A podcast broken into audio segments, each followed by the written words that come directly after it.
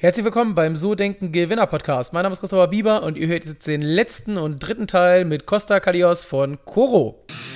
Die Bieber Vermögensberatung präsentiert den So Denken Gewinner Podcast.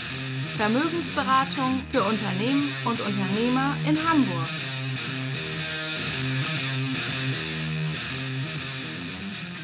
Wenn du mal so überlegst, 2014 bist du selbstständig, acht Jahre, ähm, fast acht Jahre. Ähm, was war so die beruflich beste Entscheidung, seitdem du dich selbstständig gemacht hast? Boah, die beruflich beste Entscheidung. Ähm, boah, das ist echt schwierig. Also, ich glaube, eine, eine gute Entscheidung gibt es nicht. Ich glaube, die beste Entscheidung kann ich nicht sagen, kann ich nicht beantworten. Ich glaube, es gab so zwei, drei Entscheidungen, wo ich sagen würde, die waren richtig.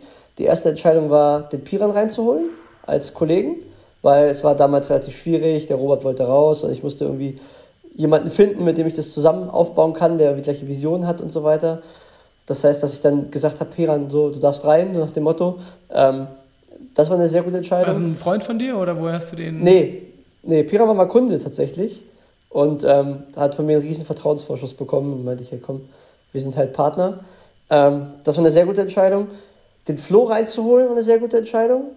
Ähm, auch also Management-Team. Und ähm, was war noch eine gute Entscheidung?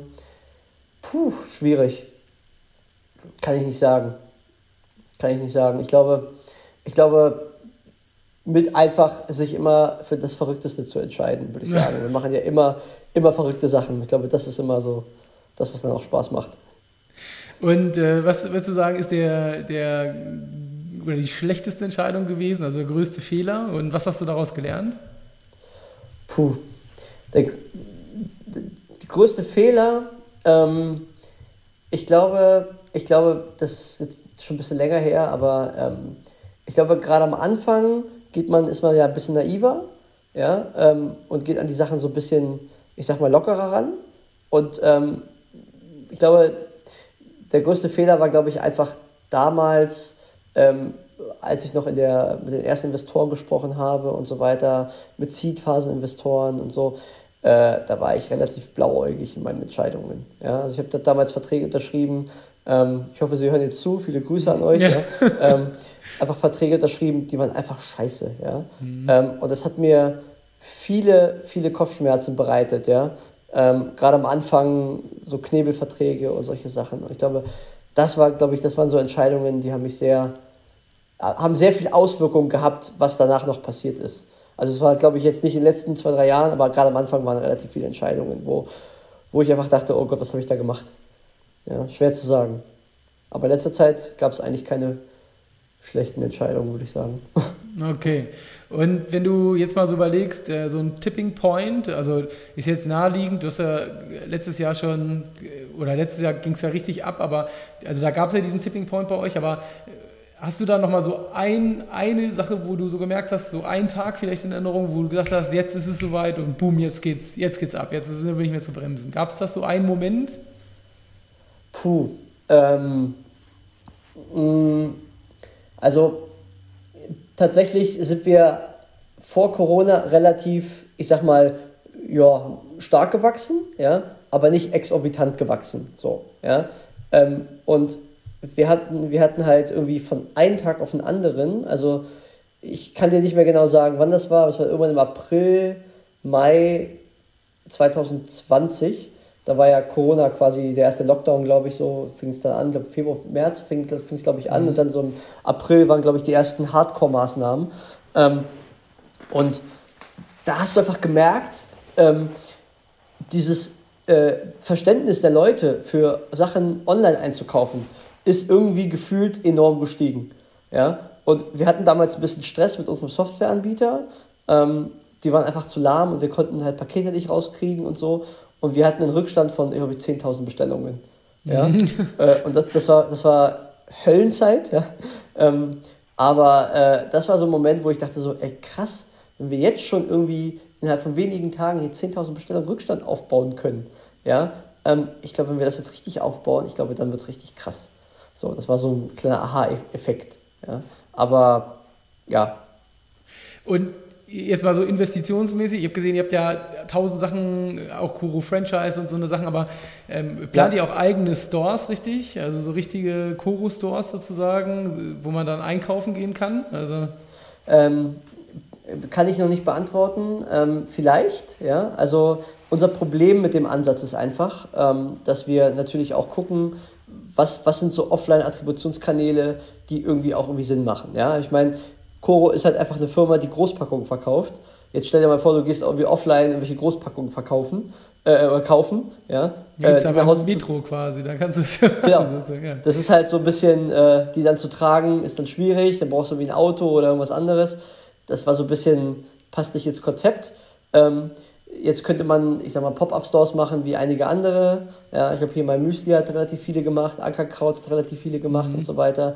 Ähm, so, auch wenn die vielleicht mir das jetzt böse nehmen, aber ich habe das Gefühl, die Läden sind meistens immer leer, da geht keiner rein.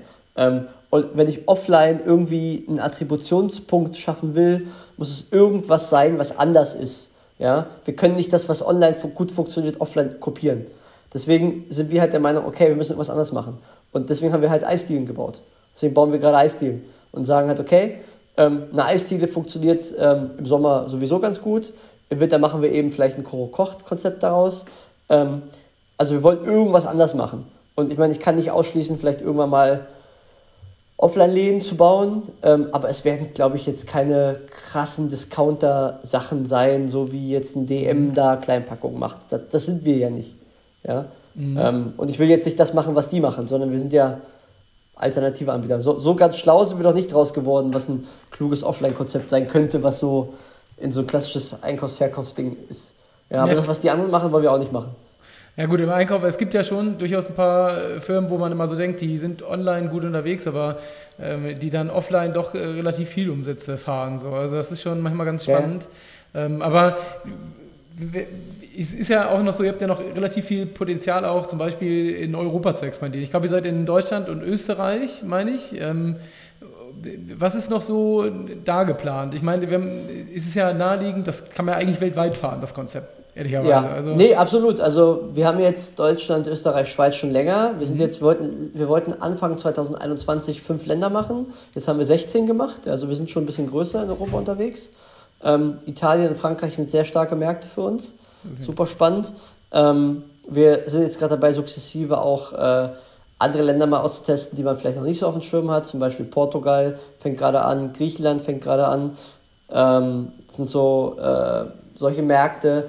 Ähm, was auch extrem spannend ist, ist USA. Ähm, auch natürlich ein sehr komplizierter Markt und so weiter. Ähm, auch was Zertifikate und QM-Themen angeht, anders.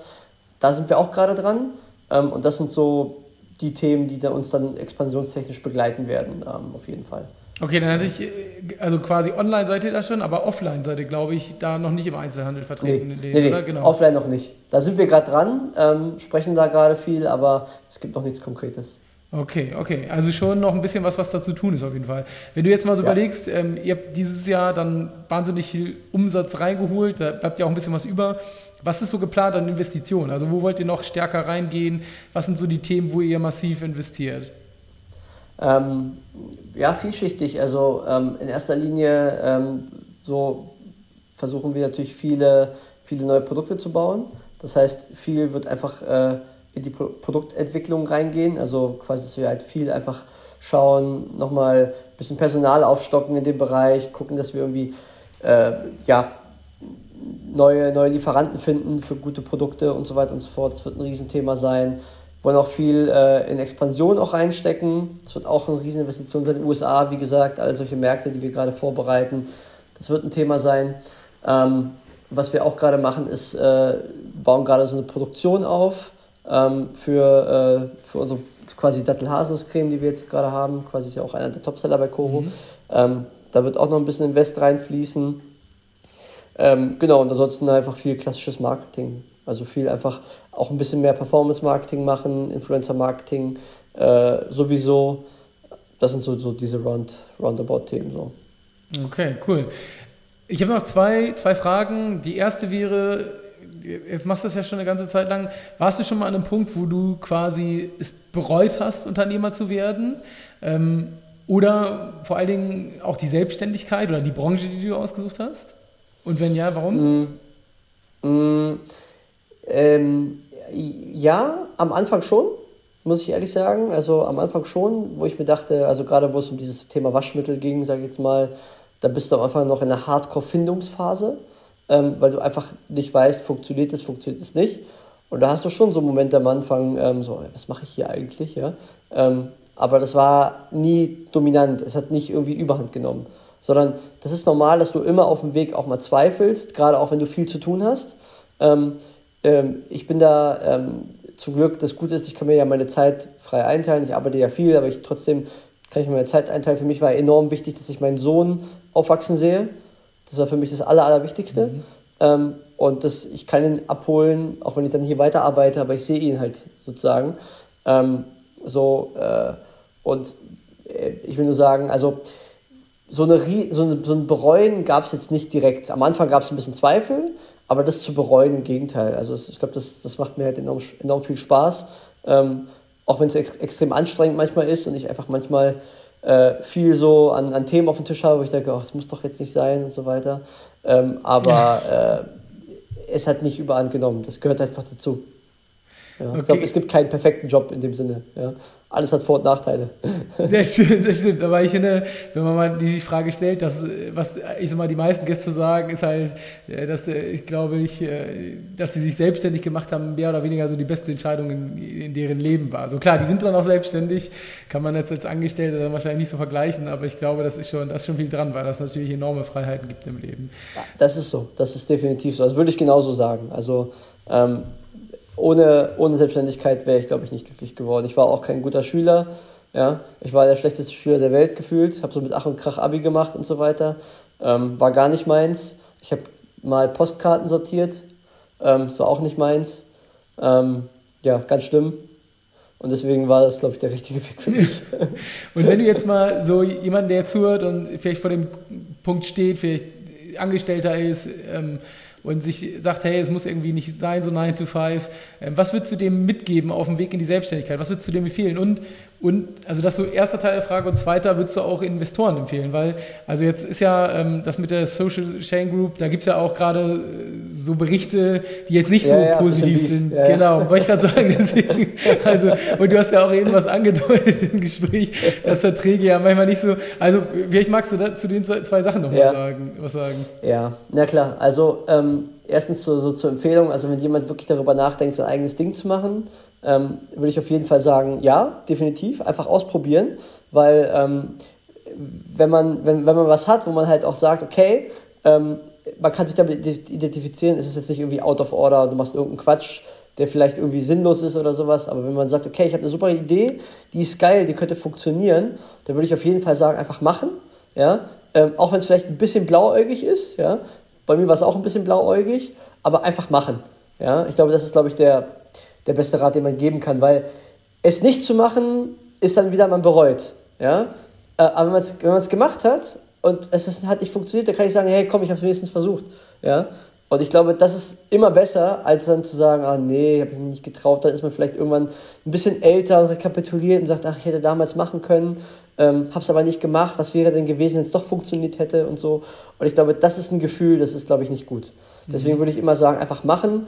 Ähm, auch wenn es blauäugig ist äh, oder wenn man halt auch Fehler macht, ähm, machen, entscheiden, weiter entscheiden. Hauptsache, man entscheidet sich. Ich bin einfach ein großer Freund davon, sich einfach zu entscheiden. Ja? Ähm, es gibt nichts Schlimmeres, als sich nicht zu entscheiden. Das ist so ein bisschen meine, meine Philosophie. Einfach machen, auch wenn es falsch ist. Ja? Also es ist so, ich bin da bisschen zu sehr, zu extrem. Ich habe mir neulich ein Haus gekauft, ähm, zum mhm. ersten Mal, also ein Einfamilienhaus und zwar auch in einer Woche entschieden, ja, was wir da irgendwie mit der Einrichtung machen. Da habe ich mich auch groß angekommen, was macht denn der da? Ja, was soll ich machen? Das ist entschieden. Ja, egal. Nee, Anekdote am Rand. Ähm, und ähm, nee, also Investoren, ähm, ja, das hängt natürlich sehr, sehr stark davon ab, ähm, was das für ein Investor sein soll, ähm, was das für ein Projekt ist, was, was das für ein Produkt ist und hier und da. Ähm, bei uns war das halt so ein bisschen ein kleiner Zufall, dass wir den, den, den Georg kennengelernt haben, weil ähm, wir haben damals alle möglichen Investoren angeschrieben. Frag mich nicht, VCs und äh, welche PEs und irgendwie auch Seed-Phase-Investoren, Business Angels, wir haben jeden angeschrieben, ja. Und alle haben uns abgelehnt. Alle, wirklich alle. Mhm. Und da kam der Georg an ähm, und der Georg hat einfach extrem opportunistisch einfach mal Geld investiert. So, wo keiner an uns geglaubt hat. Und das ist eine Sache, das werde ich ihm nie vergessen, ja, ähm, weil er da einfach so extrem opportunistisch rangegangen ist. Und zwar einfach der Hammer. Ja. Ähm, also wir hatten damals keine große Wahl. Ja. ja heute okay. ist es ein bisschen anders. Ähm, heute natürlich spricht man mal auch mit, mit VCs und hier und da und so. Und ich glaube, viel hängt einfach davon ab, was willst du für eine Story erzählen? Also was willst du für eine Firma aufbauen? Was bist du für ein Typ als Mensch auch? Mhm. Ja? Ähm, bist du eher derjenige, der, ähm, ich sag mal, klassisch, klassischen Exit machen will? Ja? Ähm, dann würde ich halt eher sagen, okay, such dir vielleicht jemanden, der eher so in diese VC-Richtung geht. Ja, so der eher so Wachstum, Wachstum, Wachstum, Wachstum, nach sieben Jahren vielleicht oder was auch immer, fünf, sieben Jahren, zack, raus. Ja, so Foodspring oder sowas. Mhm. Ja, ähm, zack, Exit-Maß. Ja, ähm, so bist du jemand, der so unterne unternehmerisch aufgestellt ist und so, und das sind eher so wir, die Chore-Leute, die sagen, okay, wir gehen unseren eigenen Weg, äh, machen, weiß ich nicht, machen wir was eigenes, äh, keine Ahnung, ähm, machen wir vielleicht selber einen Börsengang, machen wir was anderes, was auch immer, keine mhm. Ahnung. Ähm, äh, so, dann würde ich halt eher, immer eher jemanden schauen, der dann eher so in diesem Bereich eher stark drin ist. Und da ist der Georg oder Social Chain generell, da sind die einfach Experten drin. Die kennen sich mit solchen Sachen aus. Auch unternehmerisch extrem stark aufgestellt. Und ja, ich weiß, es geht gerade ein bisschen durch die Medien und so weiter. Ähm, wir hatten gerade so ein bisschen Stress mit den Investoren. Ähm, mhm. Aber das ist normal. Also wir sind gerade in, in, Gesprächen und sprechen gerade auch konstruktiv und so weiter. Also es ist jetzt nicht irgendwie äh, irgendwie, äh, dass wir uns jetzt hier komplett zerstreiten, äh, sonst irgendwas. Also wir sind da in guten Gesprächen und ist noch nicht zu Ende. Ähm, und ähm, hey, ich meine, in besten Familien streitet man sich mal. Ja, also ich bin da gar nicht so, ich meine, kann auch mal eklig werden, ja, aber ähm, dass, dass, dass es jetzt so ein Hardcore-Beef ist, das wird sich dann auch wieder regeln. Also wir sind da, ich bin da ganz zuversichtlich, dass es, das passiert halt mal. Ja, ich meine, ähm, äh, wir haben eine starke Meinung, wir kämpfen für die Firma, die Investoren haben auch eine starke Meinung. Ähm, dann ist mir lieber, es clasht mal. Ähm, und wenn es dann mal clasht, dann setzt man sich an einen Tisch. Und so ist es gerade bei uns. Wir setzen uns gerade an einen Tisch und wir reden viel und so weiter. Und hey, ist doch gut. Ja, ich, ich, nenne, ich nenne das immer reinigendes Gewitter. So nenne ich das immer. Und so ist es halt gerade bei uns auch, weißt du? Also, ähm, ja, ist eine schwierige Frage. Also, ähm, aber es ist auch immer, was bist du für ein Mensch? Mhm. Ne? Kommst du mit den Menschen klar, kommst du mit den Menschen nicht klar? Hatte auch Investoren, wo ich sagen würde, mit denen wäre ich menschlich einfach gar nicht klargekommen. Gab es auch schon. Weißt du? Und dann ist mir auch völlig egal, ob es ein VC ist oder ein Unternehmer oder strategischer mhm. Investor oder so. Gab es auch schon. Also. Ja, aber ich finde die Einstellung gut. Man muss am Ende mal gucken, dass man sich dann irgendwie an den Tisch setzt und dann eine Lösung zusammenfindet. Und ganz ehrlich, manchmal ist ja Reibung erzeugt ja Wärme, von daher ist das ja absolut. gar nicht verkehrt manchmal. Also, absolut, absolut. Perfekt. Costa, mega. Ey, das war der Hammer. Sehr, sehr spannend. Unglaublich eure Story. Unfassbar. Ich bin Danke. gespannt. Bin gespannt, wann, wann ihr den vierstelligen Mitarbeiter, die vierstellige Mitarbeiterzahl knackt. Wenn es so weitergeht, ja, ist das ja, dauert es ja wahrscheinlich nicht mehr so lange. Und ja. Ähm, ja, vielen Dank für deine Zeit und dass du im Podcast warst. Ja, sehr gerne. Vielen Dank für die Einladung. Und wir machen dann sehr gut. Wir machen dann bei 1000 das nächste Interview.